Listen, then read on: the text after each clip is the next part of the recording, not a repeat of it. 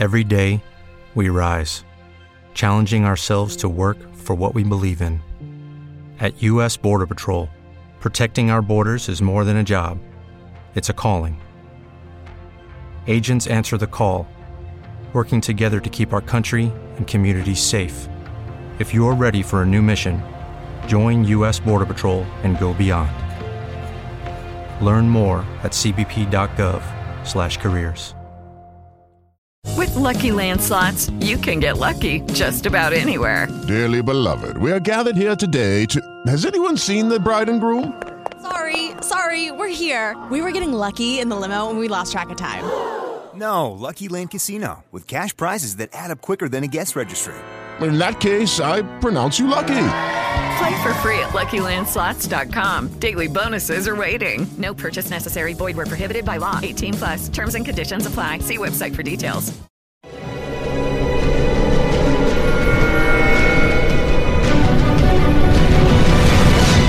Yo documental.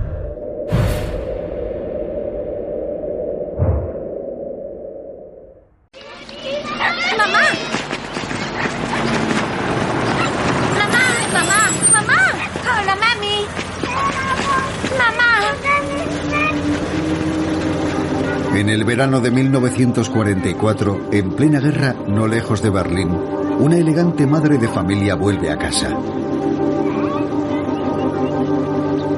Como de costumbre, cada uno de sus gestos parece una puesta en escena. Hola, tesoros. Mamá ha vuelto. Es la primera dama del Tercer Reich. Magda Goebbels es la mujer de Joseph Goebbels, el ministro de propaganda del régimen y amiga íntima de Adolf Hitler. También es la madre de seis hijos, cinco niñas y un niño con edades comprendidas entre los 4 y los 12 años.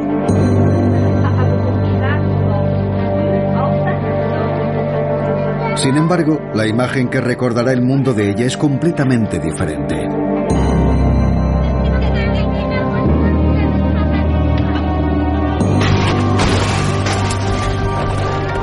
Ocho meses más tarde, entre las ruinas de la capital del Reich, el ejército soviético busca el búnker de Adolf Hitler. Entre los escombros realizan un hallazgo tan macabro como desconcertante.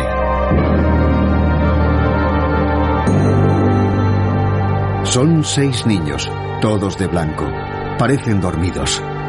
Sus cuerpos junto a dos cadáveres de adultos calcinados. Se confirma que se trata de Magda y de su esposo Joseph Goebbels.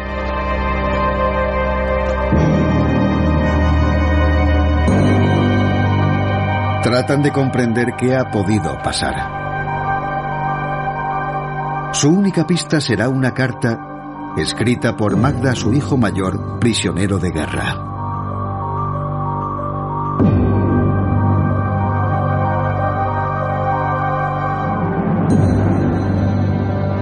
Querido hijo, hemos venido todos al búnker del Führer, tu padre, tus hermanos y yo, para poner fin a nuestra vida nacional socialista de la única manera honrosa que nos queda. La vida que nos espera después del Führer no merece la pena, así que me he traído a los niños. Son demasiado buenos y hermosos para este mundo. Anoche el Führer me hizo entrega de su anillo de oro del partido. Orgullosa y feliz estoy. Te mando un beso con toda la dulzura y profundidad de mi amor materno. Tu madre.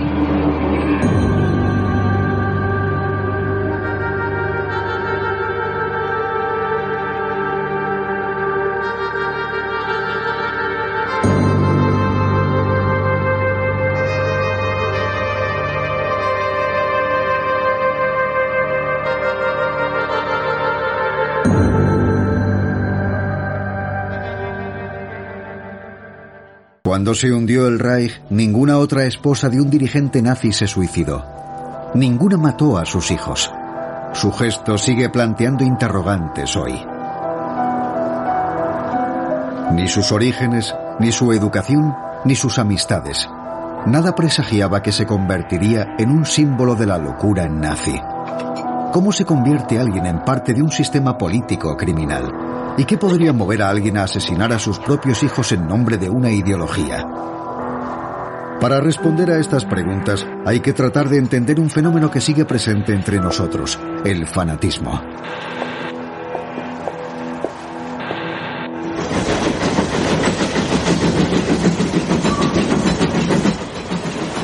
El destino de Magda se sella en 1920 en un tren de Múnich a Berlín. Tiene 20 años, se ha criado en Bélgica y estudia en un exclusivo internado en Suiza. Es hija ilegítima de una empleada del hogar y un rico ingeniero, y está resuelta a ascender en la sociedad y hacer algo con su vida. La casualidad ha querido que un elegante cuarentón se siente frente a ella. Es Gunther Quandt, un rico industrial y uno de los propietarios de la casa BMW. Así lo recuerda Quant en un testimonio que efectuará tras la guerra. Delante de mí se materializó una extraordinaria aparición con unos arrebatadores ojos azules y una preciosa melena rubia. Estuvimos hablando de teatro y de otras muchas cosas.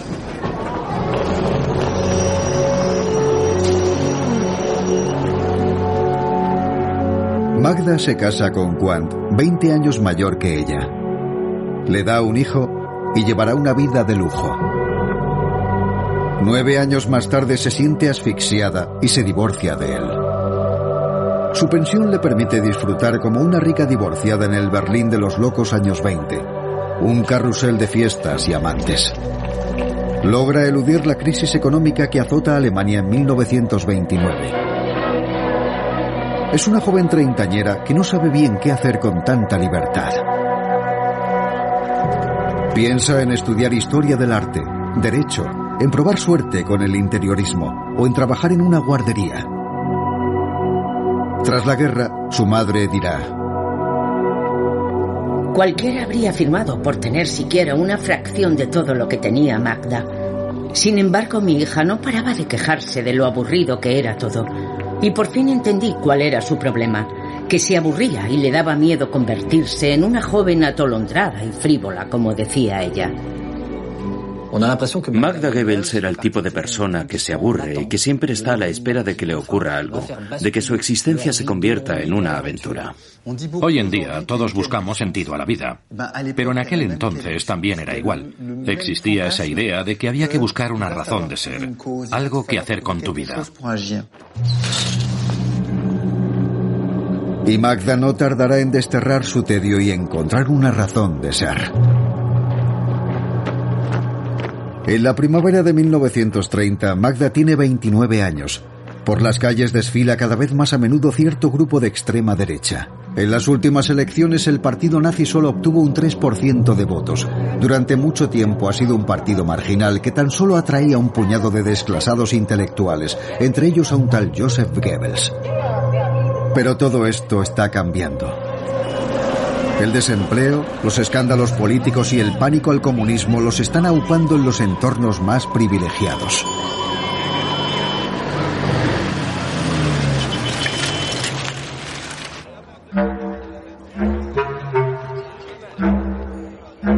Durante una cena a la que ha sido invitada, los nazis están en boca de todos, pero sobre todo del caballero de clase alta que Magda tiene sentado a su lado.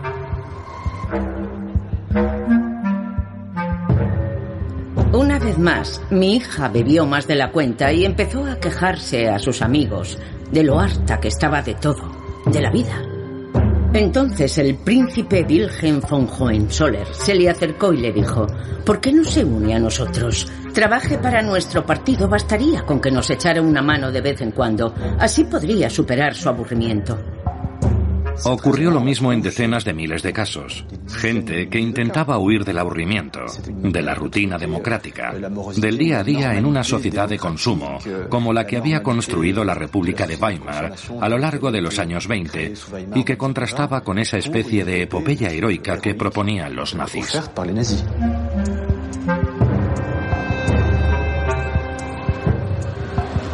Magda acepta el ofrecimiento del príncipe que acaba de convertirse al nazismo. Días después, acude con curiosidad al Palacio de Deportes de Berlín a uno de los mítines cada vez más frecuentes que celebran los nazis en vísperas de las elecciones de septiembre de 1930.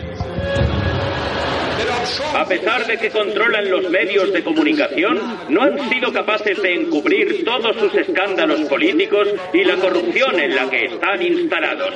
Eso se acabó, porque el partido nazi los va a poner a todos de patitas en la calle.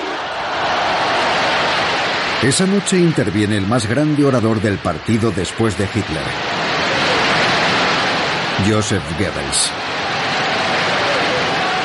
Mi hija se enganchó al instante nada más oír su primer discurso. Me dijo que al escuchar las primeras frases se había quedado fascinada con su forma de hablar. Sintió que aquel hombre le hablaba a ella, no a una simpatizante de un partido que no conocía muy bien.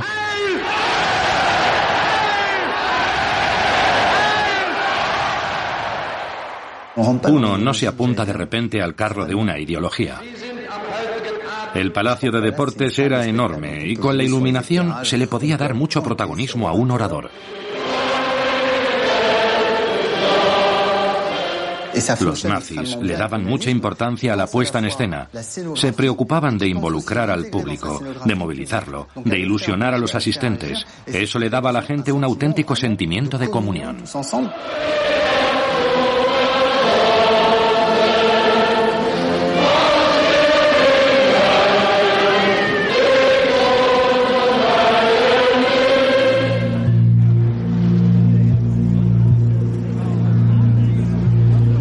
Al día siguiente, Magda se dirige al cuartel general del partido para ofrecer sus servicios. Es políglota y culta y le ofrecen el puesto de jefa del departamento de secretaría.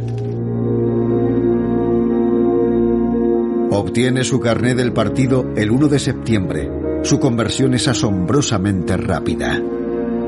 Como una mujer privilegiada a la que no le importa la política, culta y que ha viajado por el mundo, se convierte en una militante nazi en solo tres meses.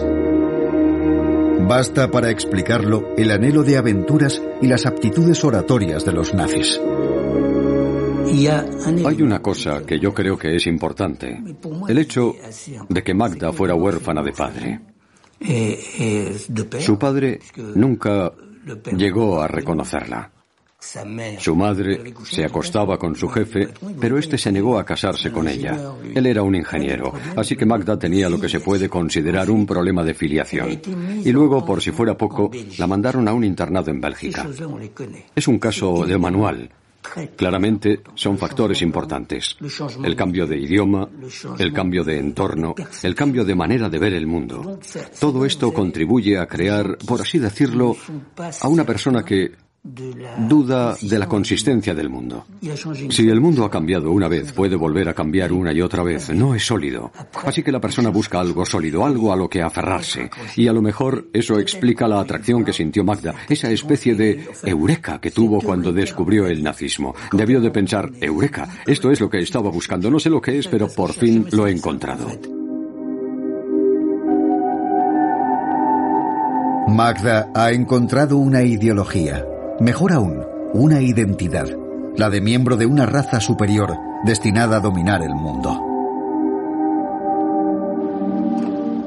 En el cuartel general del partido conoce a uno de los arquitectos de esta ideología, el orador que la conquistó en el Palacio de Deportes, Joseph Goebbels, un escritor frustrado, enfermizo y cojo.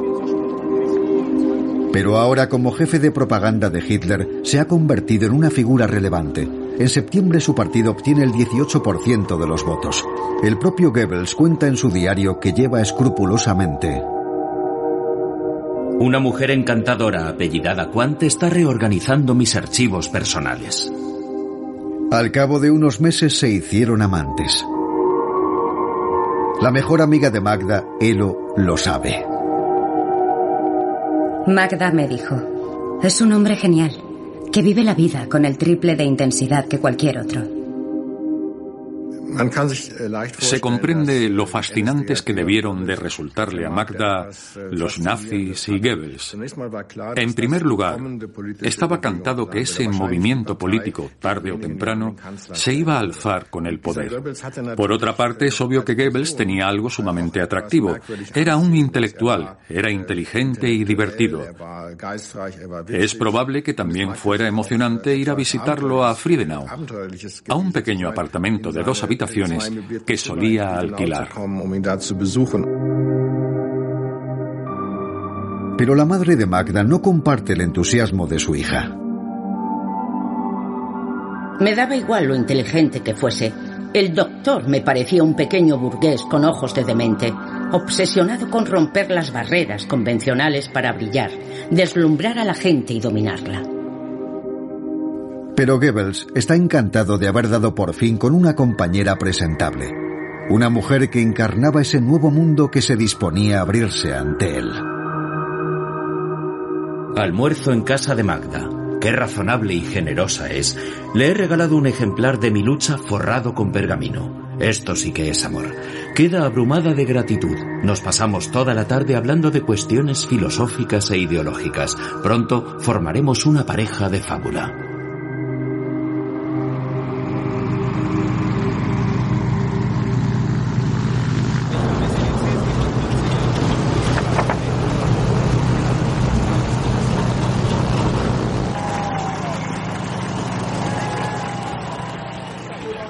En septiembre de 1931, por fin el prometido de Magda le presenta al Führer, al líder del movimiento nazi. A Magda Goebbels le tuvo que causar una honda impresión conocer a Hitler. Su marido ya le había allanado un poco el terreno, pero este era el siguiente paso, el momento de transformar a una militante en una fanática. No solo supo cautivarla en el plano emocional, mostrándose cariñoso, amable y atento, pues Hitler sabía muy bien prestarle atención a las personas adecuadas, sino también en el plano intelectual. Ese era el punto fuerte de Hitler. Era capaz de hablarle al mismo tiempo al intelecto y a las emociones, y a la vez sabía mostrarse cariñoso y cercano. La nueva compañera del leal Joseph Goebbels se suma al círculo interno del Führer.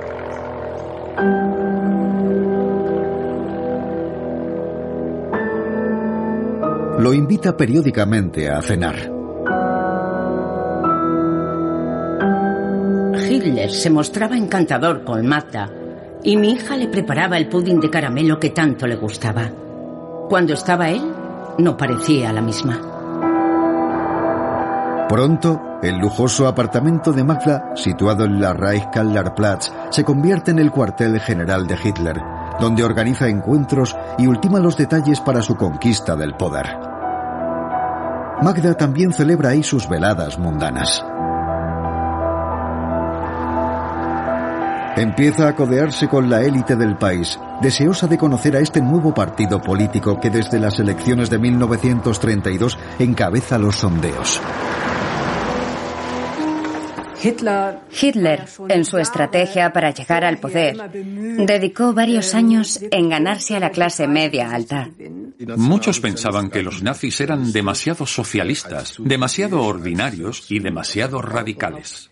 El hecho de que su jefe de propaganda tuviera una relación con una mujer de tan altos vuelos, Magda había estado casada con Gunther Quandt, uno de los mayores industriales de Alemania, fue sin duda un gran golpe de propaganda para él. Estaba claro que se iba a enamorar de Magda al instante. Ella representaba la gran esperanza de los nazis, que era deshacerse de su imagen de radicales y gamberros pequeño burgueses. La abultada agenda de contactos de Magda es una gran baza a la hora de conquistar a la derecha más conservadora, que está pensando en aliarse con el partido nazi para construir un frente común contra el comunismo.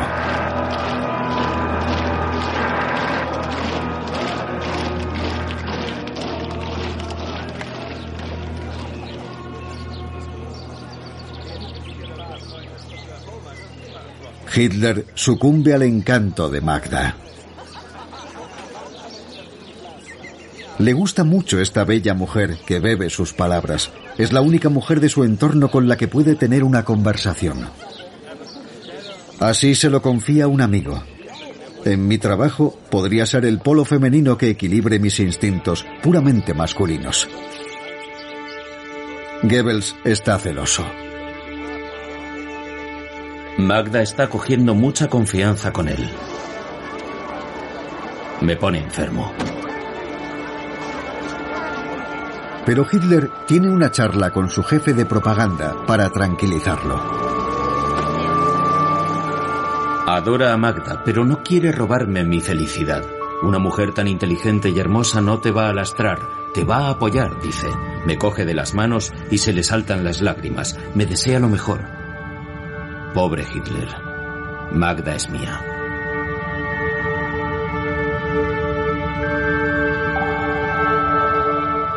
Hitler le dijo, si quieres tenerme siempre a tu lado, cásate con Goebbels. Tenemos fotos de la boda de Magda y son alucinantes. Parece una misa negra. Todo el mundo va vestido de negro. La novia va de negro y el padrino es Hitler.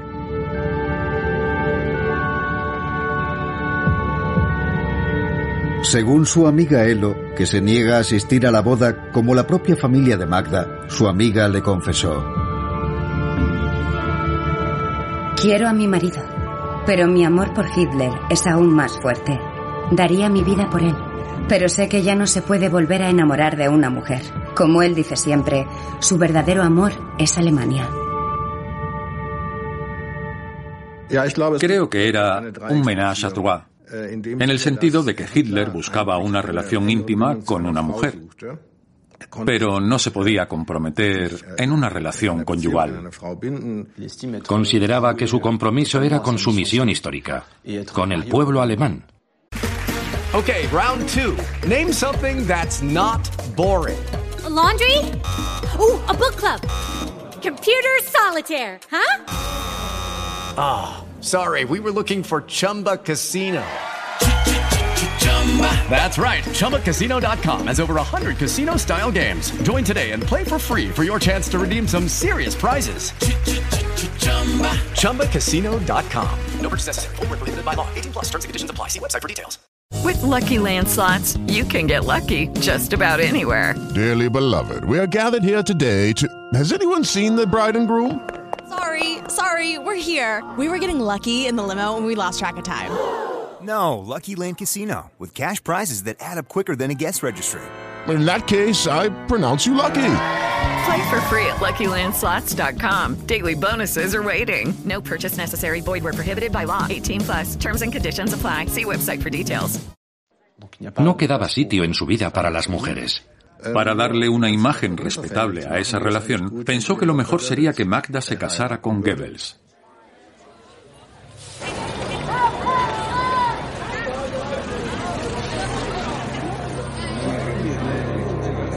En noviembre de 1932, delante de la prensa, la pareja acude a votar. Magda le dice a su madre, Si fracasamos, ganará el comunismo. Y eso quiere decir que perdería el dinero de Quant. Pero si llegamos al poder, seré una de las mujeres más poderosas de Alemania. Con estas palabras, Magda revela sus verdaderas motivaciones. El fanatismo, por supuesto, pero también una ambición desmedida.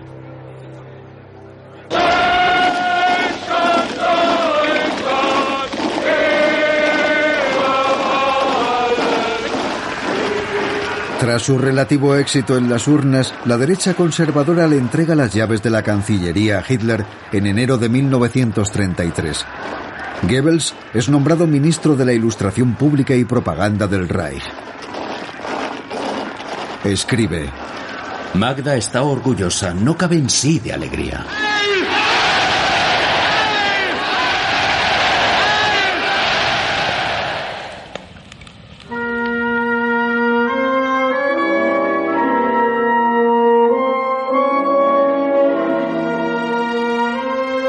Esa noche, lejos de los desfiles alumbrados con antorchas, el nuevo canciller asiste a un estreno en la Ópera de Berlín.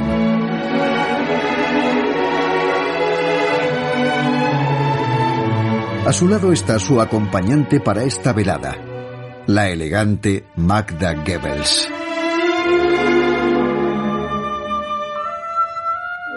No puedes tener a 70 millones de ciudadanos sometidos a porrazos y con miedo. Tienes que tener el consentimiento del pueblo, incluso su apoyo. Y esto quiere decir que hay que ganárselo. Y los nazis eran muy conscientes de que el régimen carecía de una figura femenina. ¿Y quién mejor que Magda Goebbels? Era alguien que conocía el mundo, que sabía moverse en sociedad, que era guapa y se expresaba bien. Era perfecta. Será Magda Goebbels y no Eva Braun, la amante del Führer, que permanecerá oculta a ojos del pueblo alemán hasta la caída del Reich.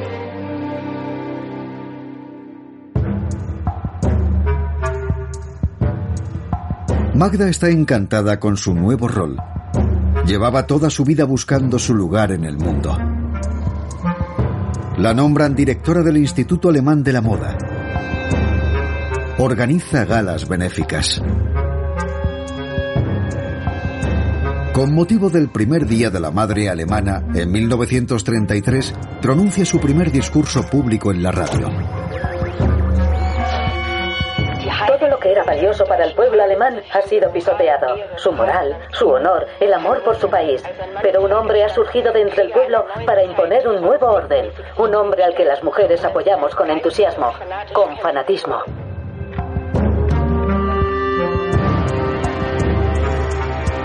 Magda es ahora la mujer más influyente de Alemania.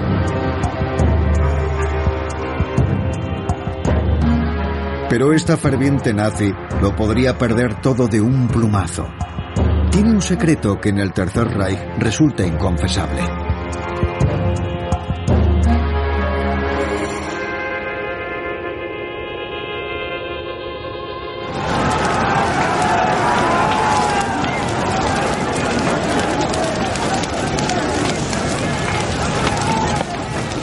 El 10 de mayo de 1933, su marido quema públicamente todos los libros de autores judíos. Hombres y mujeres de Alemania. La era del intelectualismo judío ha llegado a su fin. Goebbels es obsesivamente antisemita y no pierde ninguna ocasión para promover este dogma central del nazismo. Quiere promulgar leyes para excluir a los judíos de la sociedad alemana.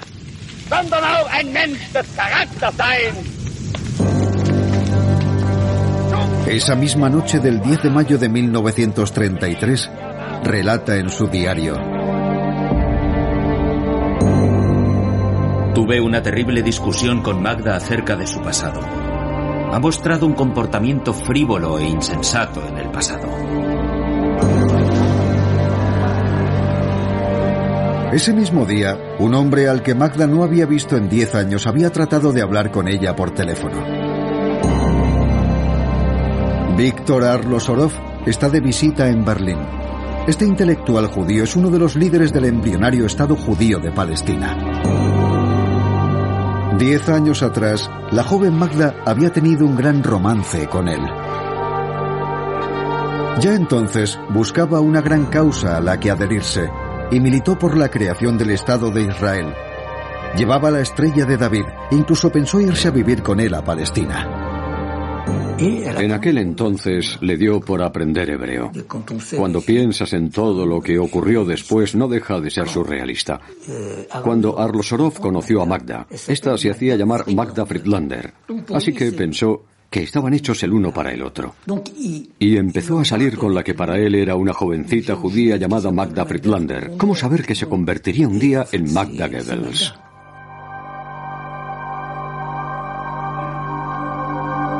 Max Friedlander era el segundo marido de su madre. También era judío. Fue quien crió a Magda y esta de adolescente le pidió usar su apellido.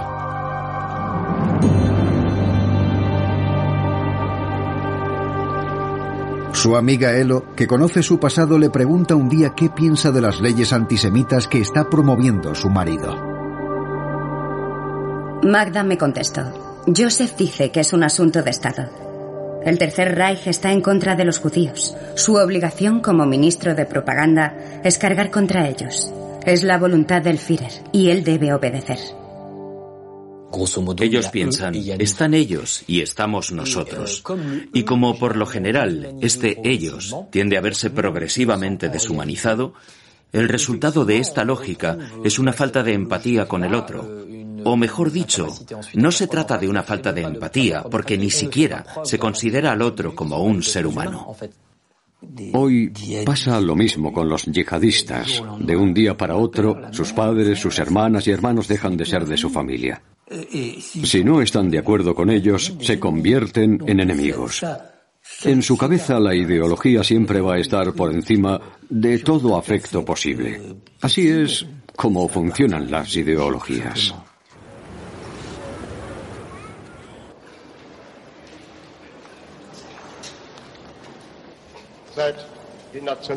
Víctor Arlosorov se va de Berlín sin ver a Magda.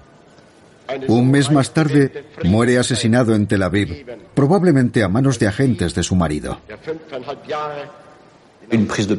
Cualquier declaración pública que pudiera hacer el examante sionista de Magda Goebbels habría sido una catástrofe para la imagen de los líderes del partido y del gobierno. Es la misma razón por la que Magda hace oídos sordos a las peticiones de auxilio de su padrastro. Max Friedlander es convocado un día en el despacho de Goebbels, tras lo cual desaparece. Magda Goebbels quiere tener una carrera brillante, tanto mundana como política, dentro del nuevo régimen. Es capaz de deshacerse con toda la sangre fría del mundo y sin pestañear de todo el que se interponga entre ella y su carrera. No sabemos lo que pasó exactamente entre ella y Max Friedlander, pero está claro que Magda abandonó y dejó morir a su padrastro en un campo de concentración.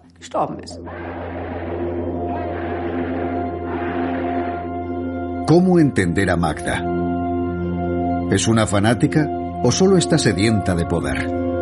Sencillamente responde al modelo del dirigente nazi. Un cinismo absoluto al servicio de una ideología que ven tan perfecta que el fin justifica los medios.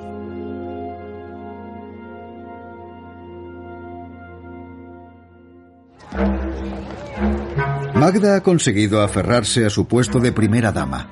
Lo que desea ahora es desempeñar un papel político de primera fila en el naciente Tercer Reich.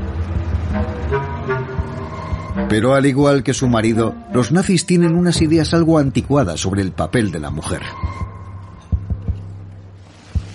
Son los hombres los que hacen historia. Pero no me olvido de que las mujeres son las que alumbran a los hijos de esos hombres. Las mujeres alemanas que conquistaron el derecho a votar en 1919 deben volver a su rol tradicional, el de cocineras y madres. Magda no es una excepción. Nunca dejará de ser un icono del régimen. En 1943, en el transcurso de una visita a Bayreuth, Hitler se lo deja claro. El ambiente era muy tenso. Hemos tenido una pelea importante en el hotel. Pero Hitler ha limado las asperezas entre Magda y yo. Es un buen amigo y coincide conmigo en que las mujeres no pintan nada en la vida política. Ya verás. Ten, un pastelito. Este es para papá, este es para mamá y este para ti. Magda acepta el papel que se le ha asignado, el de la primera madre del Reich. Un papel fundamental en un régimen natalista como el nazi.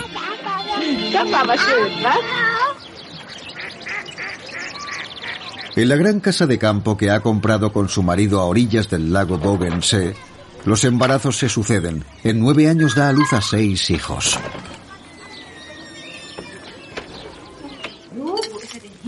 Los Goebbels resultan ser unos padres cariñosos.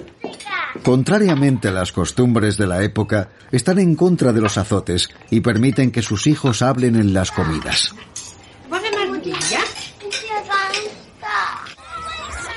Todos los veranos, entre 1936 y 1944, filman una película casera como esta.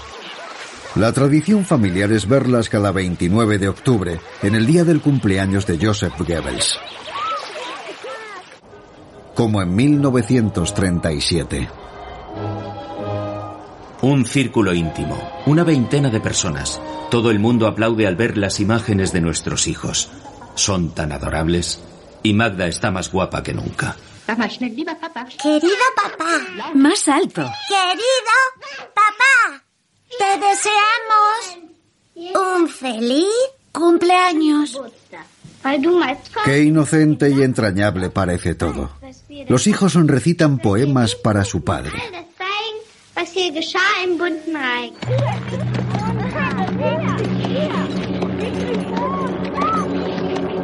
¿Una simple película casera? Nada más lejos de la realidad. De hecho, los Goebbels se las encargan al equipo del Ministerio de Propaganda. Sus hijos no saben que sus inocentes juegos se proyectan en toda Alemania.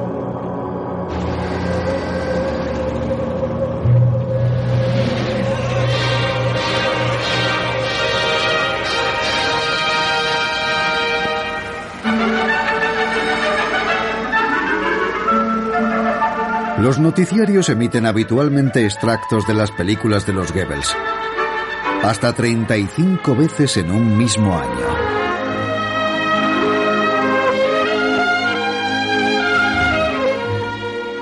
Estas películas de algún modo le permiten al pueblo alemán seguir la vida de esta familia ideal, de esta especie de modelo al que todos deberían aspirar. Judy was boring. Hello. Then Judy discovered ChumbaCasino.com. It's my little escape. Now Judy's the life of the party. Oh, baby, Mama's bringing home the bacon. Whoa, take it easy, Judy. The Chumba life is for everybody. So go to ChumbaCasino.com and play over 100 casino style games. Join today and play for free for your chance to redeem some serious prizes. ChumbaCasino.com. No purchase necessary. Void where prohibited by law. 18 plus terms and conditions apply. See website for details. El nacionalsocialismo se preocupaba mucho por la imagen que proyectaba. De hecho, ni al propio Hitler se le veía tan a menudo como a esta idílica familia. Son los hijos del Reich, los hijos del régimen. Los seis hijos de Joseph y Magda Goebbels encarnan la fertilidad, la fecundidad y la excelencia de la familia alemana.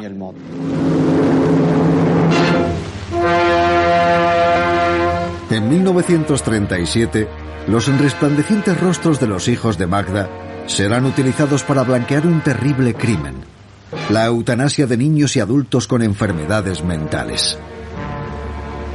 Las leyes de la enfermedad son las leyes de la propia naturaleza. Sin embargo, somos conscientes de que nuestra nación solo puede renovarse por la fuerza de su pureza racial.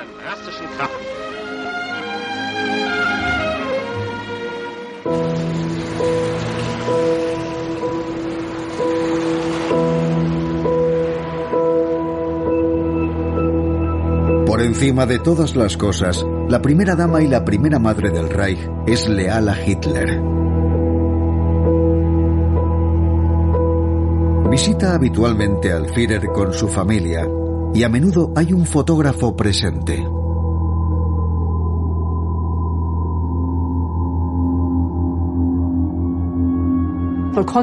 Hitler era soltero y no era conveniente que apareciera solo en todas las fotografías. Había que presentarlo rodeado de niños para dar una imagen de familia, mostrarlo, como decía él mismo, como el padre de todos los niños de Alemania. Ese año de 1938, estas imágenes son una valiosa propaganda para él. Mientras en secreto planifica su guerra personal, se presenta como un hombre de paz y víctima de los enemigos de Alemania.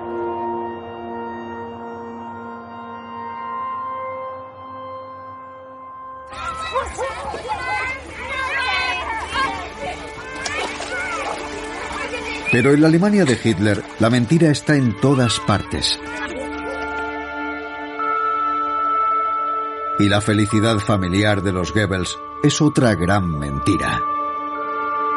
Magda, agotada tras tantos embarazos, languidece. Las infidelidades de su marido cada vez son más frecuentes. Además, es agresivo con ella como recuerda su mejor amiga, Elo.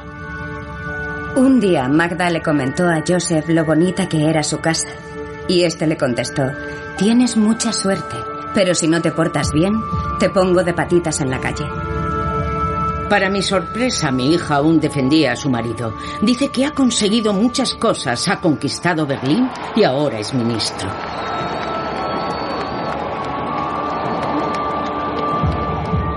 A ojos de Goebbels, Magda se ha convertido en una pieza más en su sistema de propaganda. Ha renunciado a tener una relación profunda con ella. Su relación es más bien simplemente una alianza estratégica. Pero la humillación definitiva se produce en 1938, cuando Joseph se deja ver en público con una joven actriz de la que se ha enamorado. Magda se quiere divorciar. Hitler la recibe en Berghof, su residencia de verano. Para Hitler era inconcebible que Magda y Joseph se separasen. De hecho, se aseguró de que esto no pasase bajo ningún concepto, por mucho que el matrimonio tuviera problemas y hubieran dejado de estar enamorados. Hitler hace de consejero matrimonial a su manera. Envía a la actriz al exilio y en el verano de 1939 obliga a su ministro a firmar un contrato redactado por Magda. En este Goebbels se compromete a comportarse, a no volver a ver a la actriz e incluso a ser más amable con la madre de Magda. En caso de que se divorciaran, Magda ya se podía despedir de su carrera y Joseph de la vida política. Hitler fue muy tajante al respecto, así que al final se impuso la política. Tras inmortalizar su reconciliación, Hitler regresa a Berlín para lanzar la semana siguiente la invasión de Polonia. El 1 de septiembre de 1939 estalla la Segunda Guerra Mundial.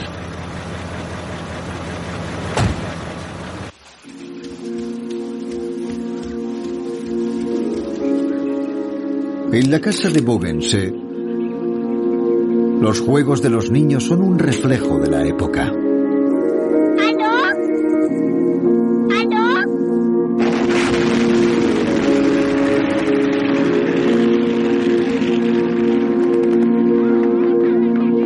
Los nazis se están desplegando en toda Europa.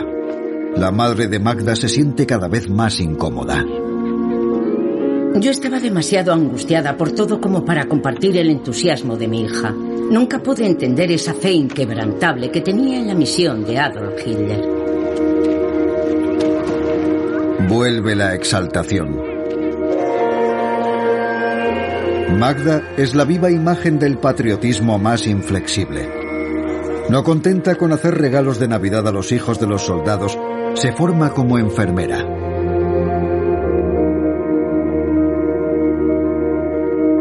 Junto a sus hijos, hace de anfitriona para un selecto grupo de oficiales de las SS. Pertenecen a las unidades de la Calavera, que cometerán numerosas masacres en el frente oriental.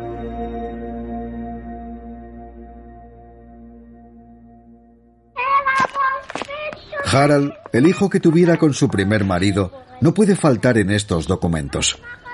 Lejos de recibir un trato especial, lo envían a la primera línea del frente. Su marido lo aplaude. Magda está encantada con la condecoración de su Harald. Menos mal que no nos está dejando en evidencia. Pero en 1943, al volver al frente, es herido. Su madre enferma de inquietud. Ha cobrado conciencia de la realidad de la guerra. Y todas las victorias militares del régimen se están convirtiendo en derrotas. Los soviéticos están contraatacando y los aliados han desembarcado en Italia. En febrero de 1943, Magda asiste junto a dos de sus hijas a un gran discurso de su marido en el Palacio de Deportes, donde todo había empezado 13 años atrás. ¡Hasta la victoria!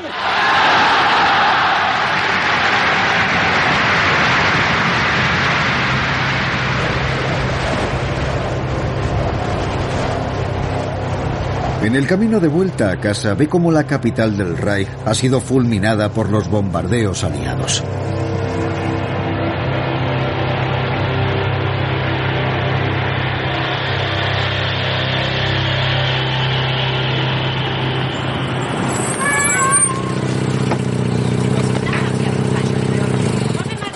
Cuando agasaja al mariscal Rommel, un héroe de guerra, Magda se cuida de dejar ver sus verdaderos sentimientos.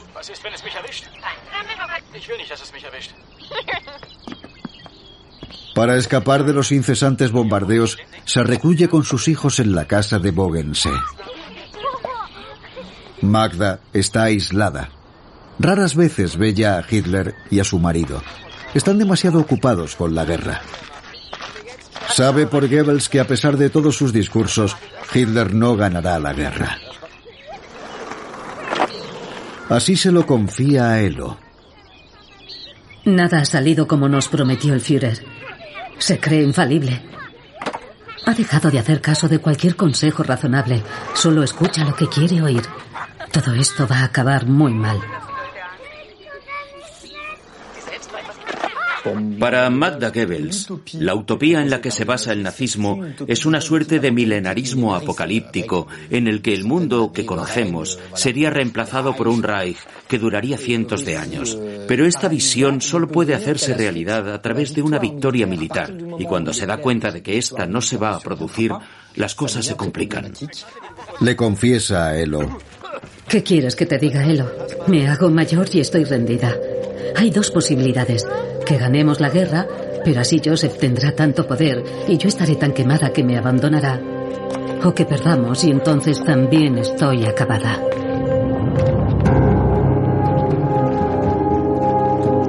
En el verano de 1944, mientras los ejércitos aliados se ciernen sobre Berlín, los Goebbels filman su última película familiar.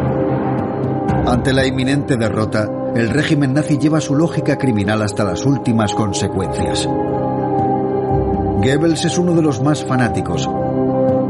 El mismo verano en que se tomaban estas imágenes, 300.000 judíos húngaros murieron gaseados, entre ellos miles de niños. Magda se acaba confiando a su amiga Elo. Todo lo que me cuenta de un tiempo a esta parte es horrible. Ya no puedo más. Ni te imaginas las atrocidades que tengo que escuchar. Y ni siquiera se lo puedo contar a nadie. Me necesita para descargar su conciencia. No puede solo con todo.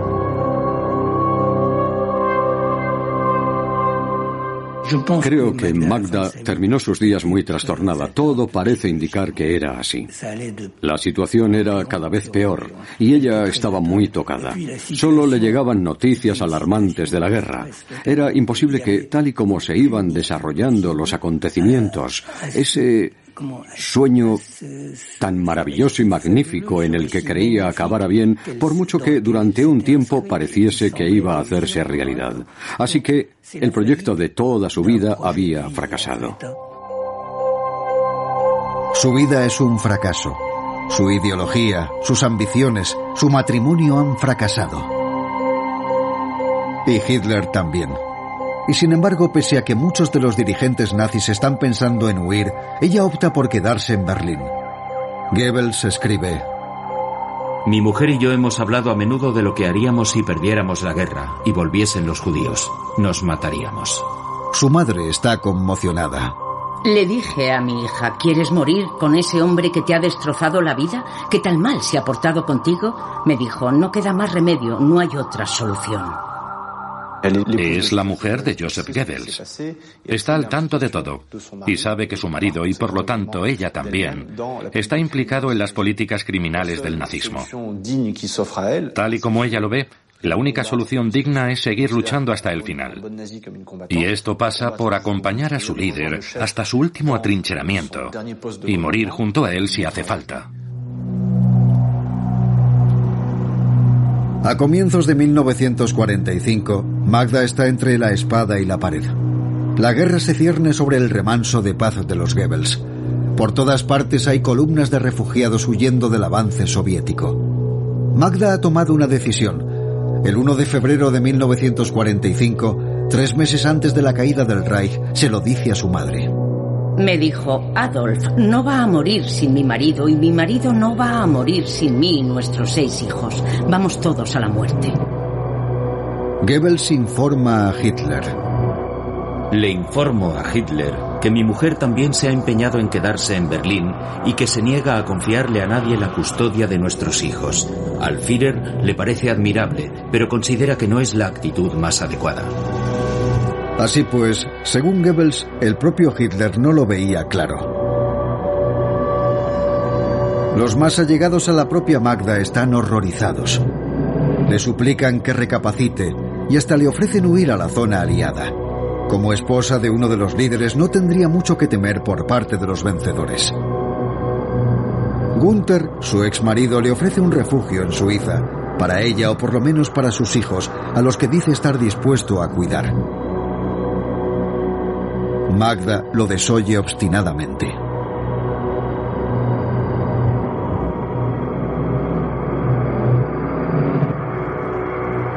En marzo de 1945 habla por última vez con una Elo desconsolada, quien arroja un poco más de luz sobre sus motivaciones.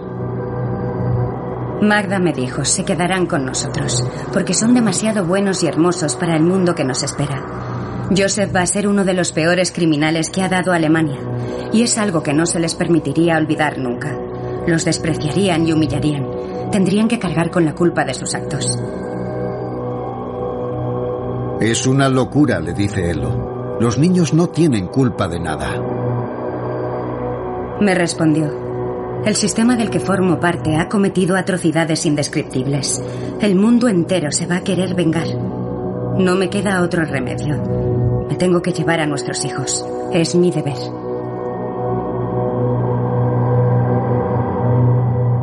Puede ser que los quisiera ver muertos a todos para que ellos en el futuro no tuvieran que renegar de sus padres. Es una posibilidad, pero no hay forma de saberlo. Puede ser que los hijos de los Goebbels hubieran renegado de sus padres, habrían renegado de su padre, habrían renegado de su madre. Y podrían haber vivido como buenos demócratas en la República Federal de Alemania. Es lo que habría pasado con toda seguridad. Pero ella se negaba a aceptarlo. No quería que sus hijos renegasen de ella y vivieran felices, mientras ella se veía abocada, junto a su marido, al desprecio eterno. Creía que al llevárselos consigo los estaba salvando. Es lo que se conoce como suicidio melancólico. Si yo muero han de morir conmigo todas mis pertenencias y mis hijos forman parte de mis pertenencias, por tanto tienen que morir conmigo.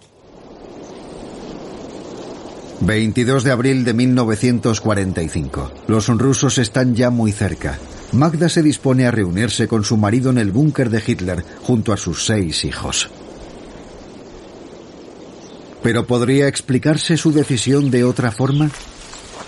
En todo momento ha alardeado ante el mundo de sus hijos, sin que estos se dieran cuenta como de un símbolo del nacionalsocialismo. ¿No están, pues, desde su punto de vista condenados a desaparecer a la vez que el Tercer Reich? Estaba convencida de que era lo mejor que podía hacer. Tenía que interpretar su papel hasta el final. Quería pasar a la historia como la amiga más íntima de Hitler y demostraría su compromiso incondicional con una última atrocidad, suicidándose y asesinando a sus hijos.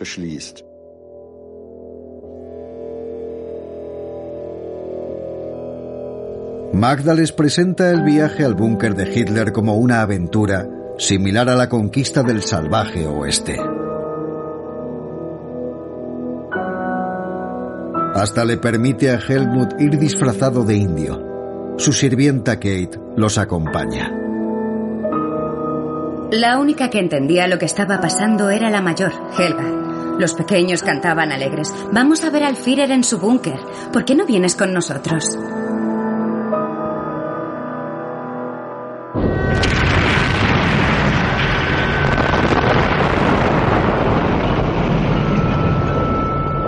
Magda y sus hijos pasan toda una semana en un sórdido búnker lleno de humo, bajo un bombardeo constante, junto a Hitler y un puñado de incondicionales. Los mismos hombres que habían mandado la muerte a millones de inocentes le suplican a Magda que recapacite.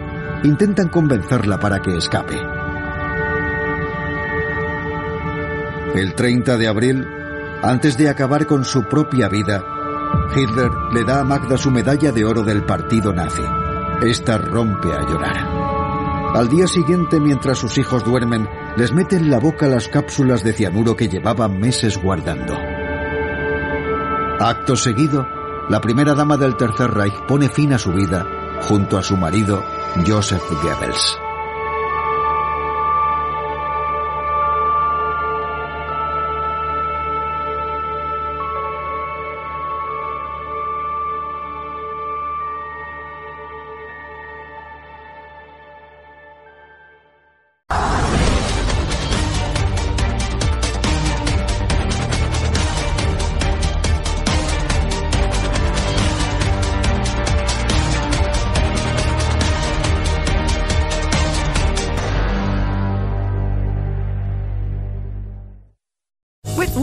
Land slots, you can get lucky just about anywhere. Dearly beloved, we are gathered here today to. Has anyone seen the bride and groom? Sorry, sorry, we're here. We were getting lucky in the limo and we lost track of time.